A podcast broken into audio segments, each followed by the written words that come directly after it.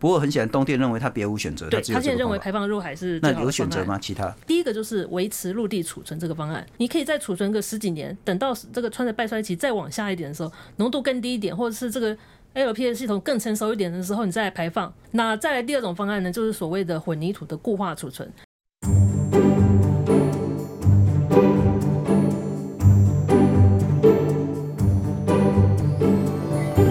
欢迎收听，欢迎收看我们的岛的 Podcast。在上个礼拜呢，我们访问了科学月刊的编辑委员廖英凯。谈到日本排放核废水的十个问题，那当然大家觉得说，嗯，做的还不错。可是也有人觉得说，好像你们的观点呢太过单一啦，有很多很多的问题呢。其实那十个疑问呢没有解答到，是不是我们真的可以相信东电呢？是不是我们真的可以相信日本政府呢？是不是我们真的可以相信 IAEA 国际原子能总署呢？还有好多好多。包括说信任的问题，包括诚信的问题，包括科学上是不是真的认为说这样的排放呢百分之百安全？难道我们不需要在食品安全上用更高、更严格的标准来看待，来保障我们自己的健康吗？难道我们不应该用更严格的方式来看到这一种半衰期这么久、这么久，看起来是非常可怕的不同的核种吗？所以今天。我们的岛呢，有另外一个跟针对核废水还有十个问题，再来好好做一集。欢迎绿色公民行动联盟的秘书长崔树新，树新你好。嗯，先生你好，然后各位观众朋友大家好。好，树新有你有看我们上一集那个十个问题了哈？有有已经看过了。基本上你是认同还是不认同？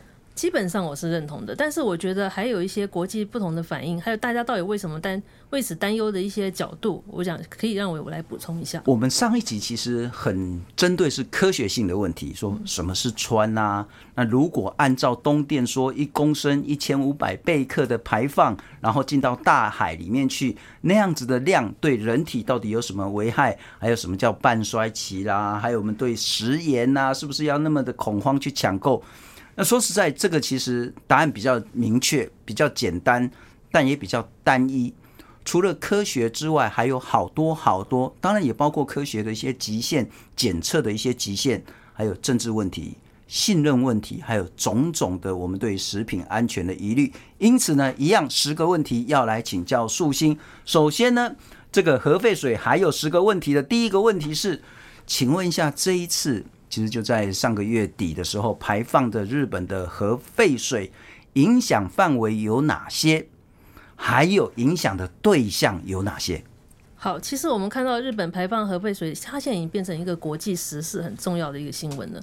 所以它影响其实当然不是只有单纯日本这个地地方，也不只是单纯它的亚洲邻国，包含韩国、中国、台湾、香港。南韩当然也不止这些，甚至他说在潮流最快达到可能是美国西岸，还有包含说整个太平洋都有可能会在这个洋流里面被影响。所以我们看到的是，它是其实是一个全球性的问题，甚至是全球关心海洋的组织、关心这个不当废弃物抛弃到海洋的问题的这些环境组织都会跳出来有一些不同的反应。绝对不是只有东北亚了哈，那包括整个东南亚。那当然，如果洋流最快的呢，是从北边这样绕一圈，所以包括它的北边韩国。绕一圈之后呢，包括太平洋的东岸，也就是美国的西岸呢，可能也都会受到影响。那对象呢，嗯，有哪些呢？就只有他们的渔民吗？当然是不止，就我们所谓的利害关系人，包含了。福岛当地的居民、当地渔民之外呢，其实甚至我们这次合作的对象，我们看不同国际团体对话对象还包含南韩的渔民、菲律宾的渔民，那甚至我们可以知道，就是中国沿海一带的的这些，也都民众也都会担心。嗯哼，那所以其实他的利害关系人当然不是只有当地人而已。包含我们这附近沿海的，我们会食用海产的，然后有渔业做主要产业的这些地区跟城市，都在我们应该认为是风险沟通的对象范围内。换句话说，你只要是在太平洋捕鱼的，嗯，这些渔民不管是哪一个国家都会受影响。然后捕完之后呢，你会吃到这些水产的这些消费者也都会受到影响。不过我特别强调了哈，一定有影响，但是影响是多是少是轻是重的问题。等一下我们再来谈谈所谓如何去区分轻重的这个问题，但。我记得之前东电跟日本政府有说过，说一定会跟福岛的居民，也一定会跟周边在他们外海这边去捕捞的渔民好好做沟通，有吗？有做沟通吗？事实上是没有，因为其实我们可以说，他最该沟通的当然就是福岛那边那周遭县市这些渔民。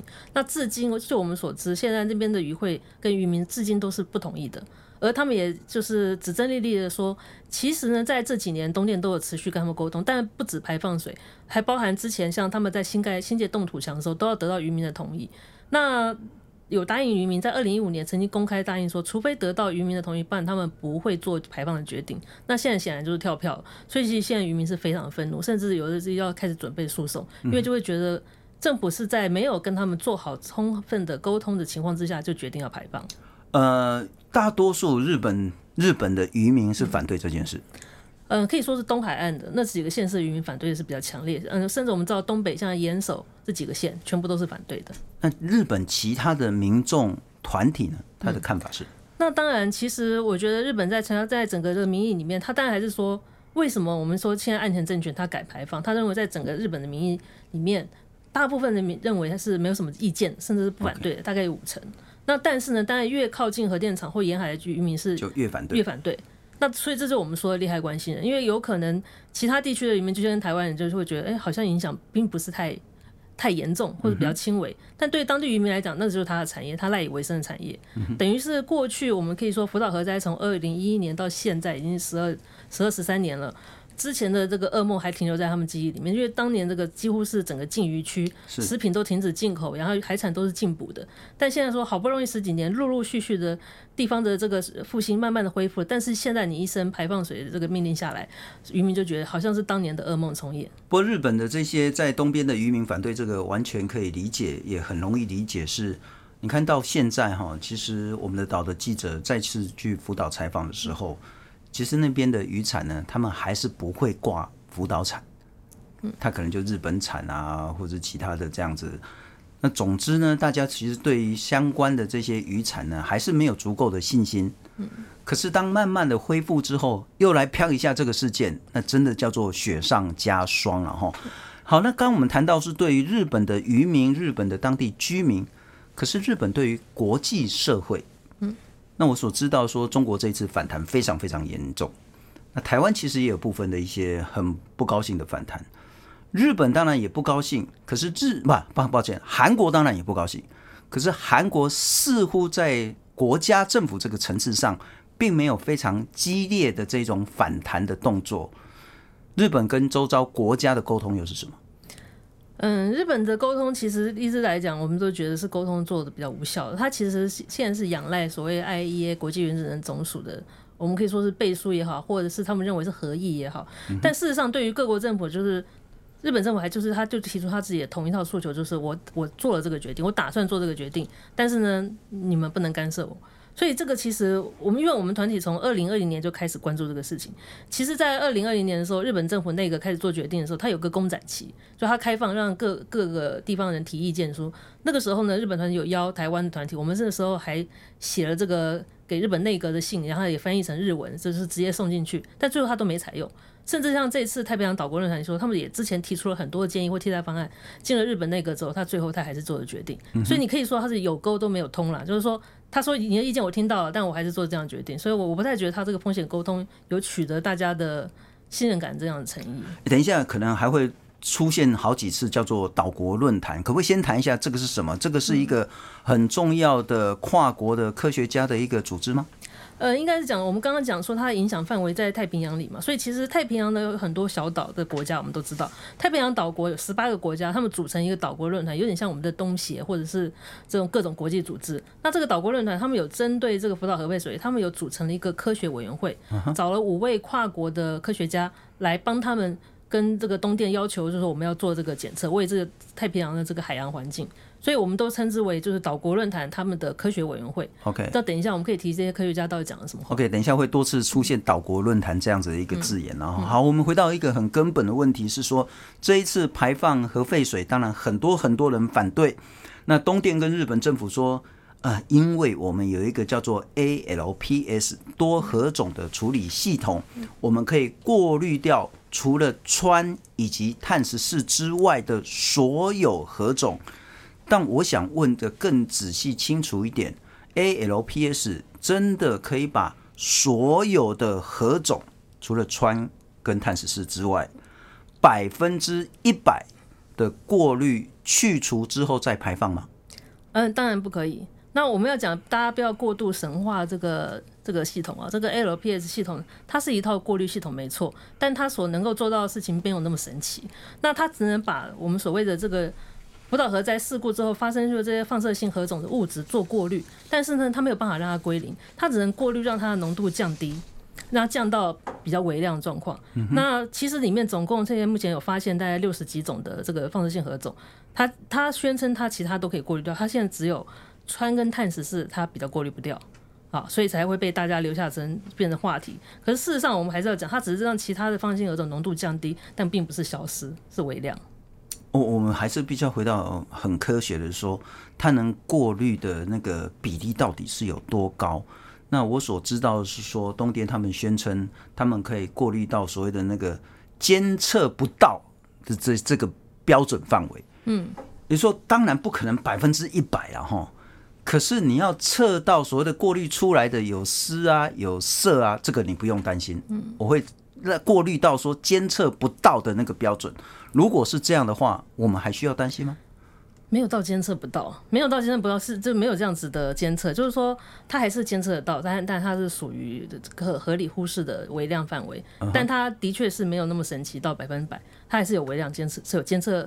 就是监测出来，但是它是合格的范围。Uh huh. 那可以说，现在目前之前的科学家对他们的有些第三方的质疑，就会认为说，其实这个储槽说有六十四种，它是不是都有监测的？所以其实他在各国提出的国际报告里面，他只提出它有七种，七种人工核种经过监测说没有问题，但是其他的放射性的人工核种它没有测量，没有数据，所以其实科学家也存疑到那其他几种呢？你测过没？因为其实每一种测法都不同。嗯哼。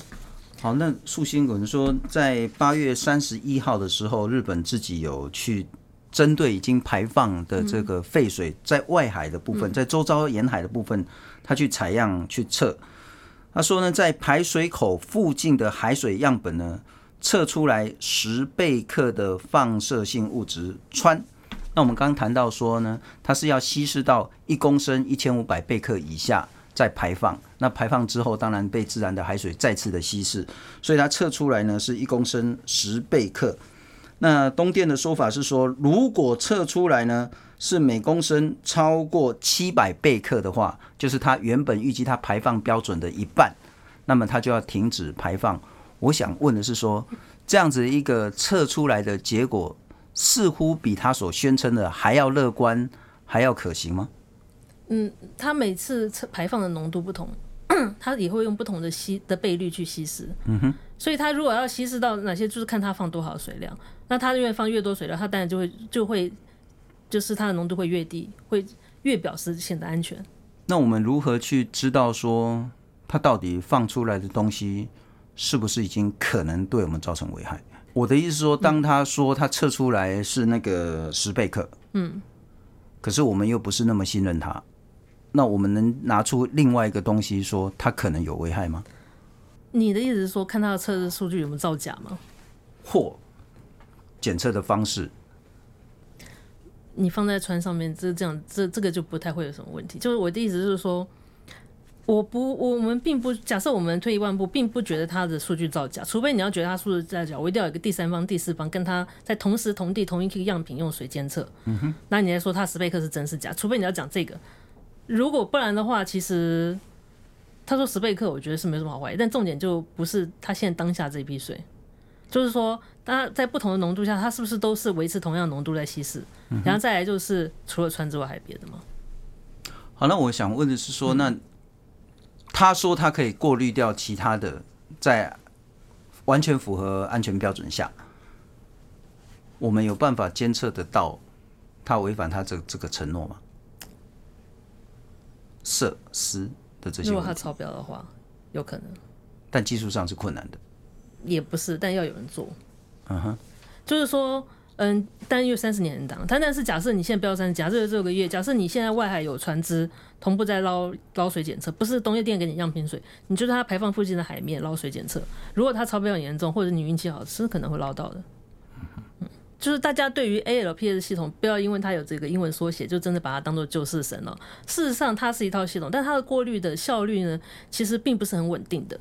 因为像如果你现在说这套系统它还要用那么多年，其实过去在它在测试的过程当中，日本的环保团也就有发现，它它的过滤的效率有时候是百分之七十，有时候是低到百分之六十，有时候百分之八十，不一定。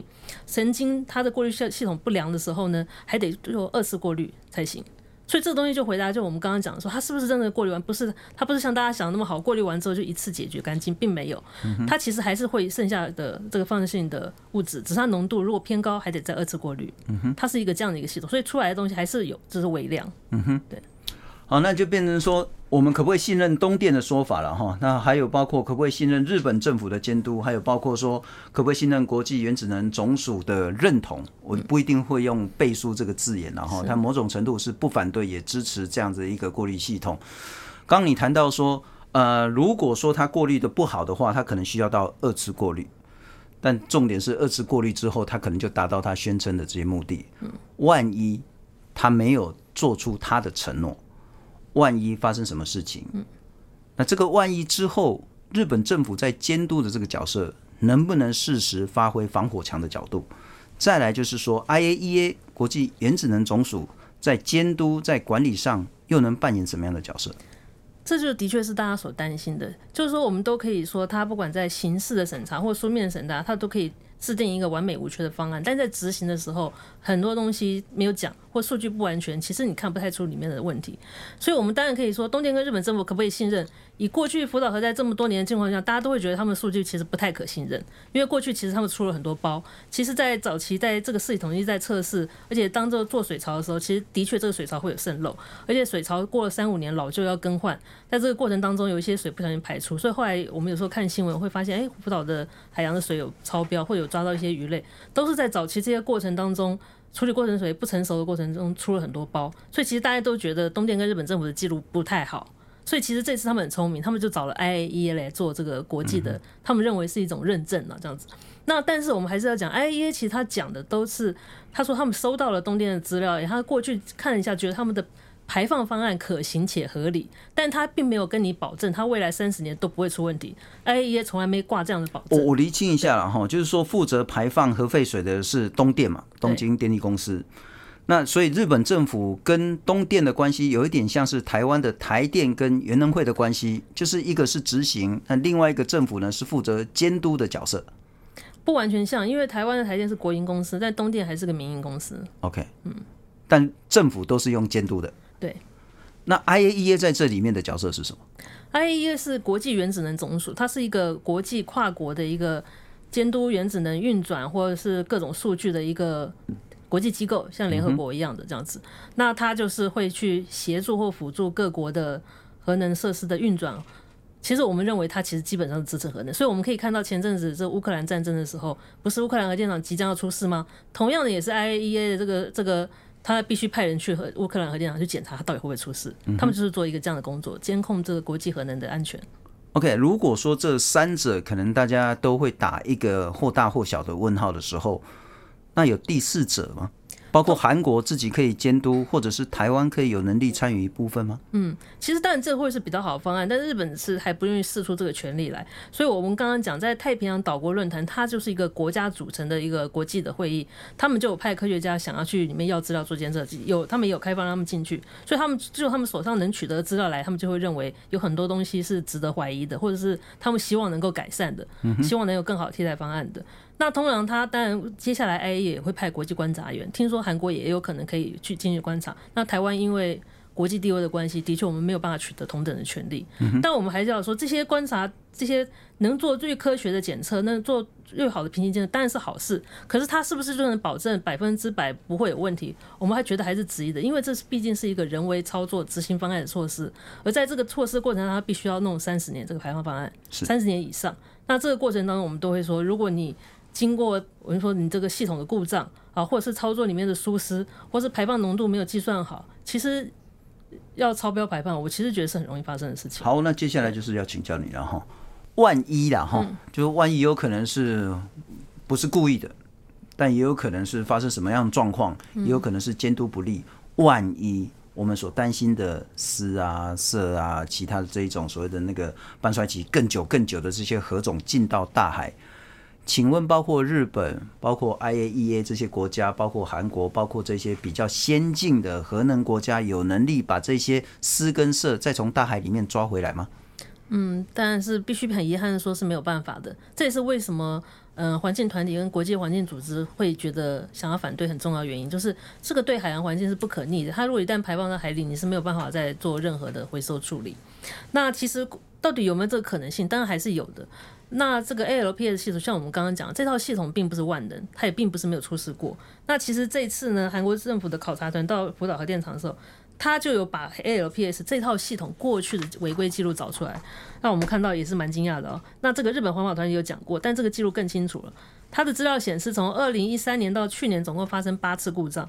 它的故障有可能是设备的腐蚀故障，也有过滤器的相关故障。那在例行检查的时候，也都有发生过故障，就是它的故障率其实还不小。就是我们刚刚讲的，当它故障的时候，它可能过滤一次都没办法过滤完全，它过滤第二次、第三次。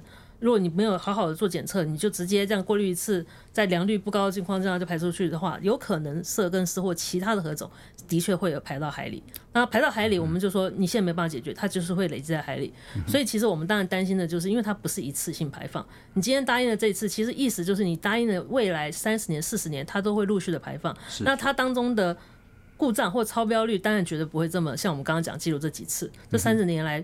必定会有一个比率在，那这个就是我们所担心的。所以那时候上个礼拜我们找英凯的时候，当然回到说，那个其实再再再怎么严重的话，也不可能比十二年前二零一一的时候核灾更加的严重，因为那个时候绝大量的这些核种都已经到空中到海里面去。可是我觉得这样的说法也对也不对，不对的意思是说，如果它是一个真的不好的东西，我们就不应该再让它进去。可是对的是说。那个量可能会比十多年前少很多很多，不管是意内或意外，所以我们还是会很担心这一点吗？私跟社入海的问题，还是会担心。那的确你说的没错，就是在福岛核弹放生的当下，为什么我们说它是一个严重的环境灾难？就是因为那个时候大量的这个放射性物质的确就直接。不管我们说是陆地上，还是空气里，还是海洋，就这样溢出了，所以它才会是为什么我们认为是一个很大的环境灾难。但现在既然这个灾难已经被控制当中，那所以这个水其实就是因为想不出办法，所以才在陆地上储存了十几年嘛。现在是因为嗯，因为觉得好像想要再换另外一种方式，就把它排放出来。可是这个排放出来就是会造成环境的风险跟危害。是。那其实这就是之前核灾的代价。我们说之前处理不了的，现在隔十几年，这个代价还是得要。还是要他还是要处理，但我们觉得可能会有更好的方法。是啊，所以这一题我也觉得很重要了哈，就是说我们必须还是厘清，是说那个二零一一年呃日本福灾之后核灾之后，呃当然空气的部分我们都很清楚，土壤的部分现在还是有非常多的这种返回困难区的这些问题。嗯。但我们今天先先谈海的部分。嗯。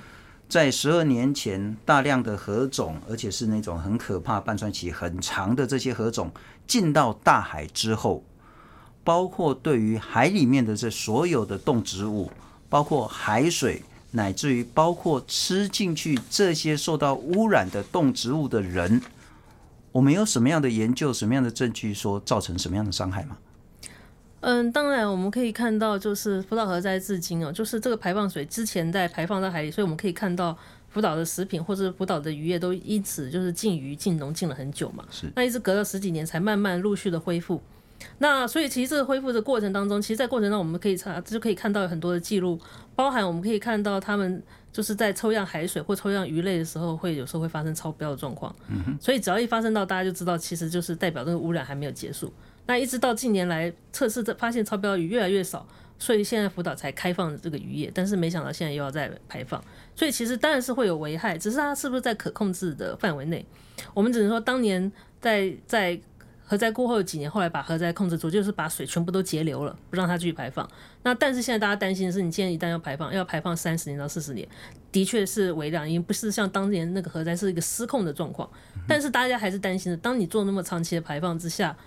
它还是会有生物累积的。那之后，这个累积体内，当然说我们说几个何种，半衰期很长的，我们可以来介绍一下。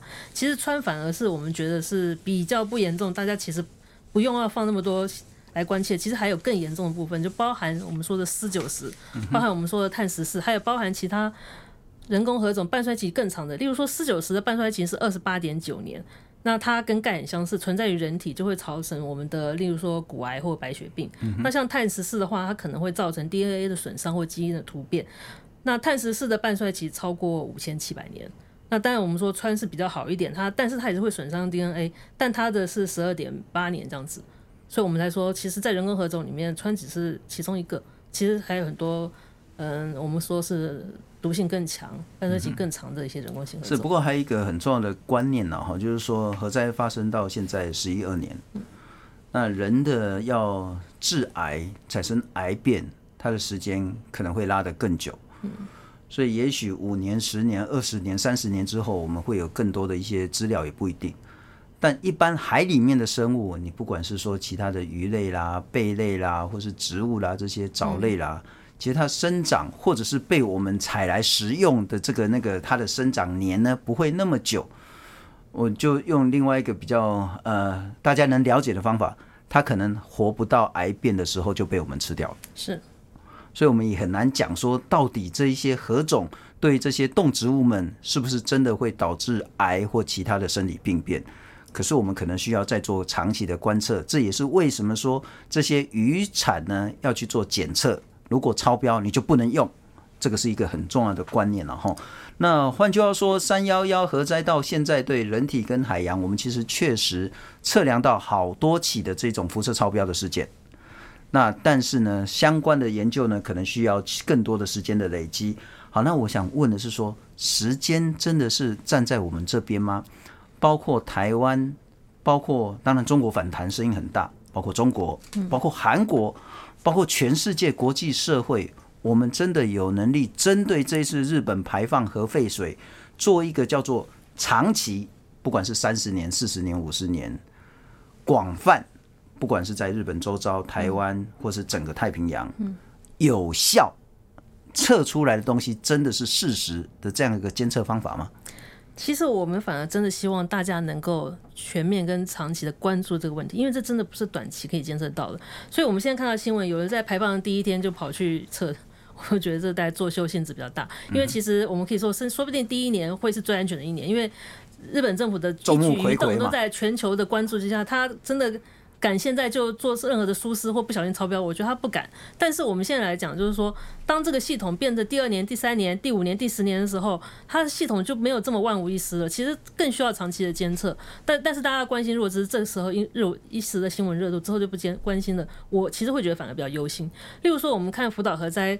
过后，我们现在说已经十二年。其实，在日本的或者在福岛县那边，都有一些实验室，民间成立的，它是长期在那边，它建立一个实验室，长期监测。那甚至我们可以看到，最近我们有看到新闻，就是其中有个实验室，这次在日本排放的时候，他们还有一艘船就直接出海，同步就去去采取海里的样本。他没有打算只做一次啊，他是打算可能，因为他们就是生活在那边，可能接下来三十年，他可能每季、一年好几季，他都会去做监测。你真的可能要做到这样子才行，因为如果一开始只是去的话，你今天去看这个。到东店里面，他给你他做过的样品水，他给你看他参观用的流程，你其实真的看不出什么问题。目前包括台湾在内，有任何一个国家或是 IAEA 说我接下来三十年都要全面性的监测吗？但没有人有办法承诺到三十年了。但至少现在，第一说是 IAEA 有国际观察员，韩国也有想要要求进去监测，但是都不够长期。我们觉得了解。好，那接下来有一个问题了哈，其实我也看到一些影片。就包括有一些中国的民众在日本啊，去指责包括店家啦，指责他们的一些民众，当然也包括指责他的机关官员等等的，说你们怎么那么不要脸啊，排放这个核废水。然后日本的民众就说，你们中国放的更多，你有脸来指责我们等等的。好，我们要厘清一个资讯是说，因为我查到的资料确实包括台湾在内，我们也不要笑人家，包括台湾在内，世界各国的核电厂。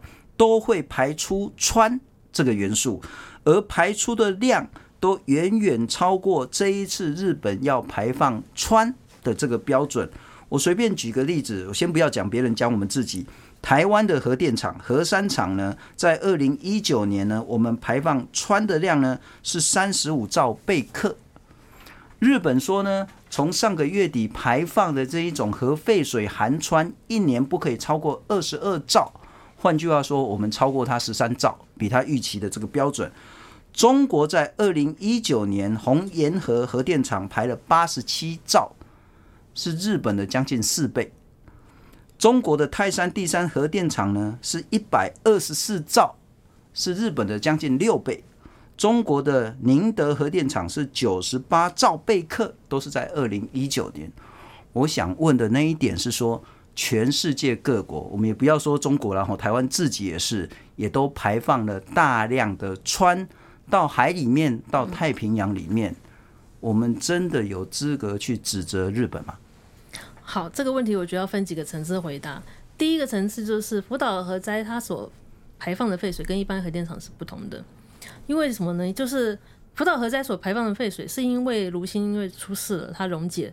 那它放生高放射性的物质，然后污染了水，然后呢，水才会排放出来。所以其实它原本的这个排放水是具有几十种高放射性物质，而且浓度很高的，那是不能直接排放到海洋环境里，你一定要经过过滤跟稀释，不然就是环境灾难。这也是为什么它要放在这一千个大型水槽里面。那可是呢，一般核电厂排放水不是这样，一般排放水它其实虽然是冷却反应炉用的水，但它不会碰到炉心。它其实是在外面有一个，我们可以说它冷却外面包围它的一个金属，它是不是从中绕一圈再出去？它不会真的碰到这些核子物质，所以其实它理论上，它就算有放射性物质，也都是微量的，大概有六七种，氚是其中一种，它不是一个高污染性的东西，你要把它过滤到无毒，这两个东西是不能比较的。所以其实我们当然会觉得核事故所排放的水，它的风险是绝对是比一般来讲更高的。那这是第一个层次。那第二个层次就会来讲说，好，如果我们都不要谈其他的何种啊，那虽然我们知道核事故的是比较多，一般的这样是没有那么多，那但是我们光只谈穿的话呢，那其实我觉得大家其实也陷入了日本在变。为自己辩护的一个语境里面，其实日本政府他为什么提出穿这件事？他是想告诉大家说，我把事故水处理的很干净喽，只剩下穿了，然后我的穿排放我还采用这个很高的标准，你们其他国家标准还比我低，所以其实我没有什么好羞愧的，你们应该要要不能质疑我才对。但是我觉得大家就是落入这个语境去比较，来比较各国这样的氚，可是其实这没有什么意义，因为其实这全部都是在合法排放的范围内。那如果我们真的要去严格来比对的话，其实当然科学家也有说，如果这次能让我们来反省和这样排放穿这件事，也是好事。但我不知道大家有没有办法这样去去去反省，就是说，其实核电一般核电厂就算是排放微量，它还是排放出氚，其实氚有没有影响？我们刚刚也都有分析过，你也不能说完全没有影响，它还是会有一些影响的。好，我可能要补充几点，然后在上个礼拜那个廖英凯也讲得很清楚呢。氚呢，它放射出来是贝塔射线，嗯，贝塔射线呢，大概了不起穿透一张纸，它是不可能穿透人体的，所以你如果说在体外那这种游离辐射，你是完全不需要担心氚。但也是因为它穿不透人体，你如果喝下去穿，那危险就大了，就是它也穿不出来，所以呢，它那个危害就会更大量。好，如果我们真的认为穿呢是那么危险的话，那恐怕大家都得一起思考，核电厂就是会放出穿，没错，放出大量的穿，是的。那大家也思考，是不是真的要继续搞核核电啊？没错，这是另外一个东西。反正逻辑就是这样嘛。如果这个不对，那大家都会不对嘛。哈。那如果这个没什么问题的话，至少就这一次东电在福岛要排放的核废水，光穿的这一部分，如果它真的符合他所说的标准的话，嗯事实上我们不用花太多太多力气去讨论。是，我觉得那得没什么好自豪。那我想问的是说，好，除了把过滤放到海里面。我所知道，日本也是讨论好几种不同的处理方法，那些不同的替代方案是什么？为什么最后日本采取这一种方法，其他方法都不可行吗？嗯，好，那感谢信众问这个问题。其实我觉得这个问题要回到我们刚刚一开始讲的前提，就是我们是不是更严格的来检视日本排放入海的这个行为？我们是不是应该给他一个更严格的评价？例如说，我觉得他必须要有一个道德的评价。这个道德的评价就是说。因为我福岛发生了核灾，那发生核灾的后续的成本很高。那其实呢，日本在处理这个核灾事故的时候呢，他现在试图就是把这个核灾的环境成本所谓外部化，就是排放到海洋以后，让全球的海洋环境来共同承担它这个核灾的成本。这是为什么我们要提出来讲？因为其实除了排放入海，它还有别的选择。那它还有好几项选择。我我先理清一下，这个成本就包括说，现在包括台湾在内，我们也会很担心，不管是我们的渔获。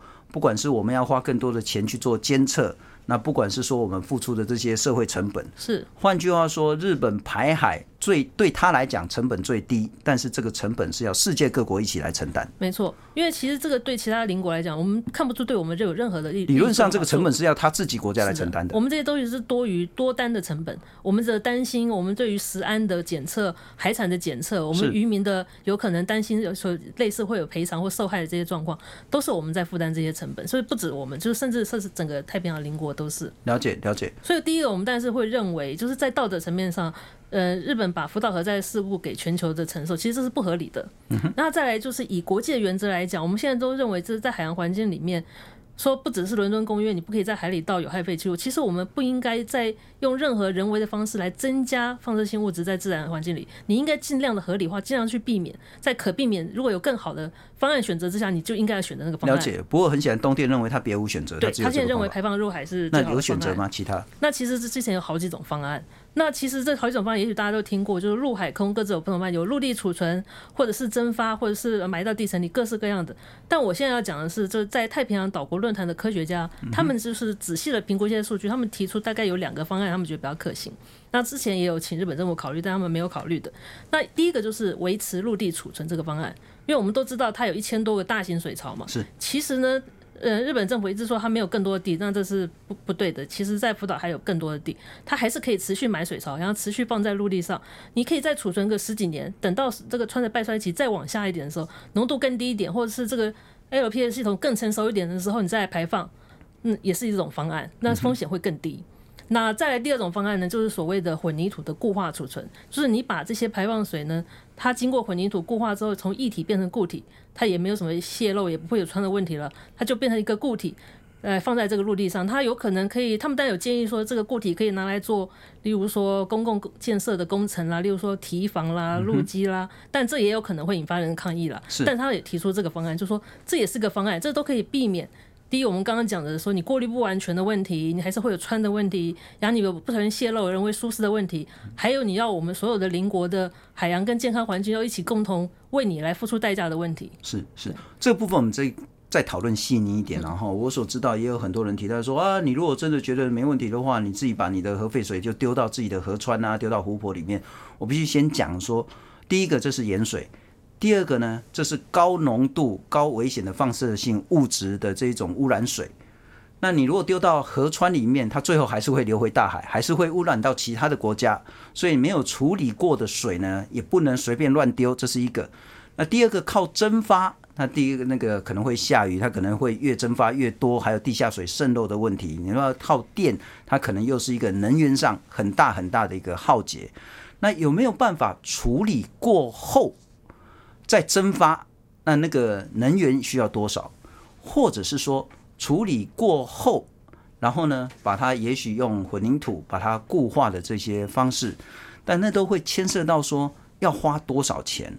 嗯，我们刚你一开始先厘清说，这个钱当然是日本政府自己要承担的，而不是说其他国家要来帮他承担。可能性嘛，对。但如果是这样做，不管是水泥固化。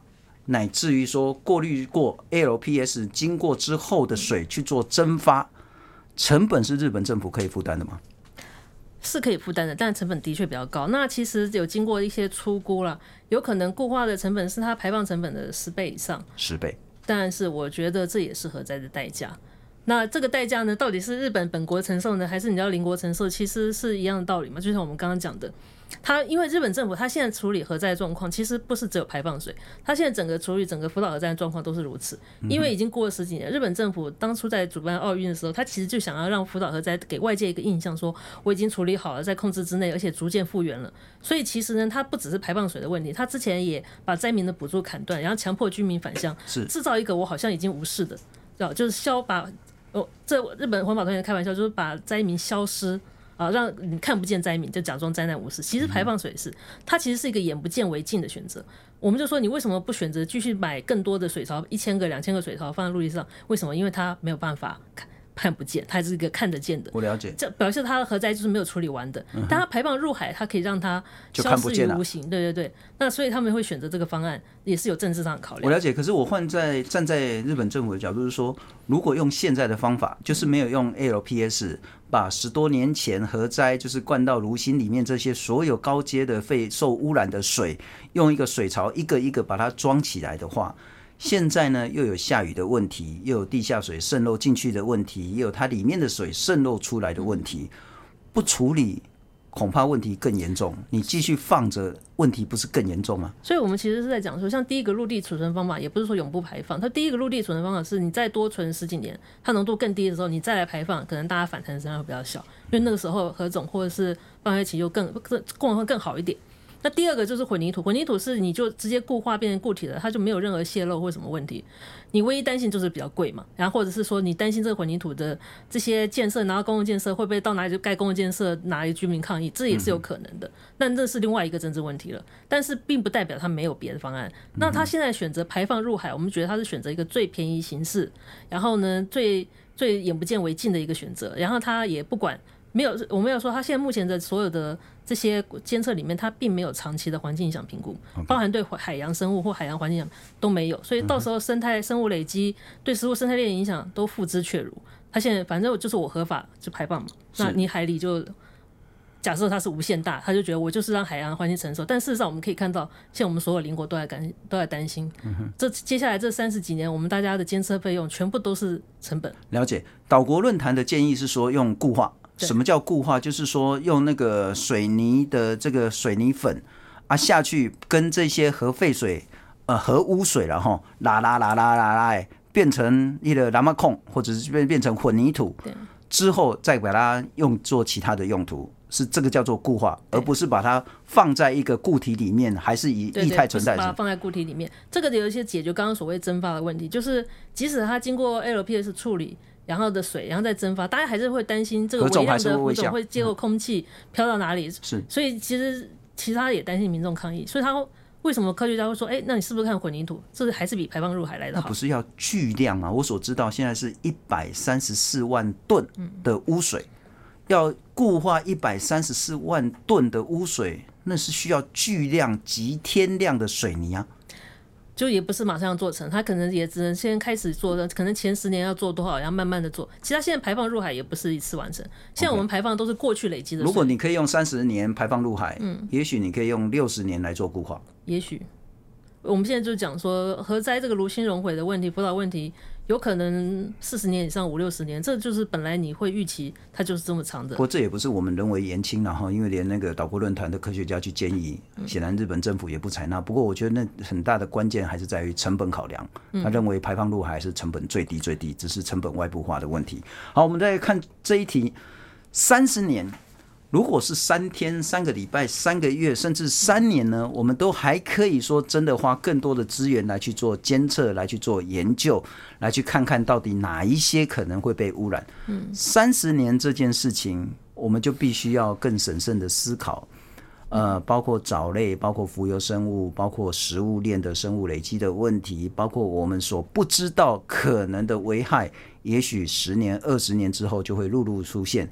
三十年如何去理解？如何可能带来更大的风险？好，那其实我们谈的如果是长期的环境的风险危害的话，我们当然会觉得，也许短暂一一年到三年看不到，也许五年到十年，也许我们在监测数据上会陆续看到一些端倪。这的确还是需要有大量的监测数据来作为佐证，包含不同的呃这个嗯、我们说海底生物的彼此不同的品相，不管是藻类还是浮游生物还是鱼类。这些东西都测出来的话，有可能可以看出哪些是高风险品项。但如果以过去福岛核灾这十年来的话，我们可以看到比较明显的高风险品项是底栖鱼类，因为底栖鱼类它会比较是在海底的沉积物。那海底沉积物我们就说这微量，它多半都沉积在海底的。是，所以它在海底沉积物，不管是台风啊，或者是有些底栖会被嗯扰动的时候呢，那它会比较容易测出不管是水的超标，或者是鱼类的超标。那这个是在过往十年的监测经验可以看到的，但是未来它随着洋流出去会是什么样的变化？我觉得还值得观察，因为其实这么大量的排放，这么多年，老实讲是全球首例，是是全球首例。好，我们来看下一题了哈。接下来就比较是大家真的是直接相关的了哈。这两天我有朋友在跟我炫耀说啊，他买到两包盐，我说两包买两包盐有什么好炫耀的？因为他之前都买不到。所以我有一点不太能理解，是说连台湾现在都有部分的民众在抢购盐。那这个道理跟逻辑呢，在上礼拜我们谈得很清楚，就是有一些民众他担心说，因为海水可能会被污染了，所以赶快去抢那些没被污染之前的这些所海水制成的盐巴，好像比较安心一点。第二个是说，好吃碘盐来预防所谓的辐射的这些危害等等的。在上个礼拜，其实我们也谈到，就科学的角度来讲，似乎这个动作不太必要。可是素卿，你又怎么理解？是说，包括现在韩国。中国乃至于部分的台湾也确实有在抢购盐巴，也包括说呢，中国也透过他们的国家政策说禁止日本的水产品进到中国的市场里面去。食安我们有多大的铺险，又该如何确保？我们就用最严格的标准来看好了。嗯。好，那其实关于这个问题呢，我觉得也蛮值得讨论的啦。那当然，我们谈的是比较长期的环境影响。那但是对于食安的话呢，其实我们觉得它不会对健康有立即的危害。我们还是要讲。放射性物质这个东西是要累积的，然后累积一定量还需要经过时间，它才可能会化为我们说对于健康会有影响的这些因子。但所以觉得立即的恐慌，我觉得是不需要的。那其实盐的确，我们也是觉得抢购盐好像没有什么逻辑，好像跟盐没有什么关系。但但是呢，水产也不是只有日本水产。我们现在讲的是它经过洋流的时候，其实你的远洋渔业你都要去找高风险品项是什么，并不是只有日本的水产有问题。我们在这一波的国际的。串联团体里面包含菲律宾的渔民、韩国的渔民都在担心，因为他们就担心我在这个洋流里面做远洋渔业，我都在捕鱼哦，我不是只有日本而已啊。嗯、好，所以其其实我觉得，与其让我们担心，我觉得我们必须要比较有有仔细的观察这些的成因到底是为何，那到底应该要去小心什么？那其实我觉得可能接下来要关注它长期的监测之后，可能底栖鱼类比较要关心。但是你说是不是泛泛的所有的鱼类都要担心？我们也不能这么说，这样子。所以其实我觉得抢购盐或是对于水产的东西，我都觉得现在都先不要过过于的恐慌，或是过于的着急这样子。那但是我觉得大家必须要有一个这样的概念，就是在我们的这些生日常生活物质里面，不管是化学物质或放射性物质的这些累积，的确不是什么好的事情。我们在国际上都可以说，就是说这些物质在我们的累积里面，你可能一时半会你看不出来，但是它在长期的累积。我们说动植物，你真的看不出来，因为它真的年限很短，但最后可能生物累积都在人体内，嗯，所以现在会有这么多的大家担心的，最主要是因为这个原因。换句话说，民众真的在现在不用恐慌去抢什么抢什么，然后，但是你还是得注意，说自己尽量不要吃到这些有毒物质。可是这自己很难注意，就变成是政府的实安政策要出来，那中华民国的政府该做什么事情，能做什么事情呢？嗯。嗯那其实之前在还没有排放之前，我们就建议政府其实要做对照组。你要在台湾，就是在没有排放之前的，嗯，或者是还没有被洋流影响到之前的，我们的不管我们的海产或是鱼类或者是海水的取样要先做，然后等到排放之后呢，再来做对比。然后这个东西长期对比下来，我们才看得出监测数据的。我记得韩国已经做了嘛，韩国已经针对那周遭的这些水的这些，其实这个国都有做。其实台湾、韩国、日本应该都有做，基本上都有做。只是说我们希望它能够做的更多，或者监测数据更透明，让大家可以看到。那当然，大家不要期待短期内就会有什么明显的证据，这个都是长期累积的。嗯哼。那但是我们还是说，这是一个长期的风险跟环境的问题。但大概在短期的时安上，你很难。你很难去看到有足够的证据，是这点我们比较不敢说。那但是我们觉得，如果以我们现在以所有的放射性物质跟化学物质因为，我们都会觉得源头减量。那能做什么？其实我们觉得，那最好就是，其实应该还是要阻止日本做排放。它现在排放。可能第一年、第二年，大家觉得好像排放既成事实，但是你还是可以阻止它。它排放两年跟排放十年，累积量当然有差。所以其实现在国际串联还是在呼吁日本政府是不是可以停止排放入海这个决定？它随时都可以停止，它也随时可以改变。是对。那当然还是大家还是在做这个呼吁，那还是会希望大家能够对这个有意识。嗯、那这包含源头减量，我们就是说，其实最好的就是对环保团来讲，就是不要再支持核电厂的运作，因为你不管是平常的运作还是核灾发生，都会有这些风险在。这个事件在二十年、三十年、五十年、一百年之后会造成什么影响？以后的人又该如何看待这件事？是对于现在当下做的这个决定，我其实让我想到今年我们看到一个新闻，就是在科学家在加拿大的一个。一个偏僻的湖里面，他看到这个湖，因为很多年都没有被扰动过，所以它的湖里面的那个地层的剖面跟落层是非常非常清楚，可以看到每一个痕迹。那他其中来判断什么是进入人类世的痕迹，很不幸的就是看到那时候全球核子试爆在全球的土地上落出了的辐射落层，有一层就是那个辐射落层，他可以说这进入了人类世。嗯。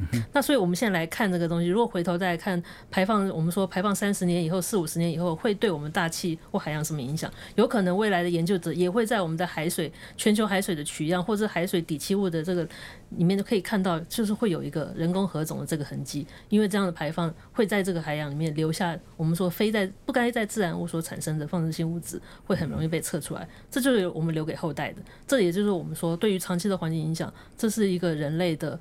不自然的劳动，而且是不该存在的。是，以上呢是针对这一次日本排放核废水，还有十个问题跟答案。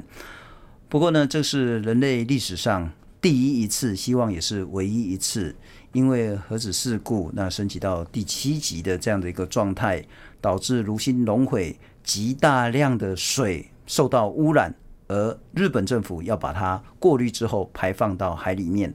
当然，许许多多的国家呢，会紧张、会恐慌、会害怕、会愤怒，这完全可以理解。同样的，对食品安全、对人的生命健康、对于海洋生态，我们要用更严格的标准来看待。不过，这个事件呢，已经经过了十二年了啦。那如果到现在我们还是如此担心、害怕，甚至十多年前的事故到现在我们依然无法处理的时候，恐怕我们也得换个角度来思考，针对核能、针对核安，我们必须要有更多、更全面的思考。谢谢您的收听。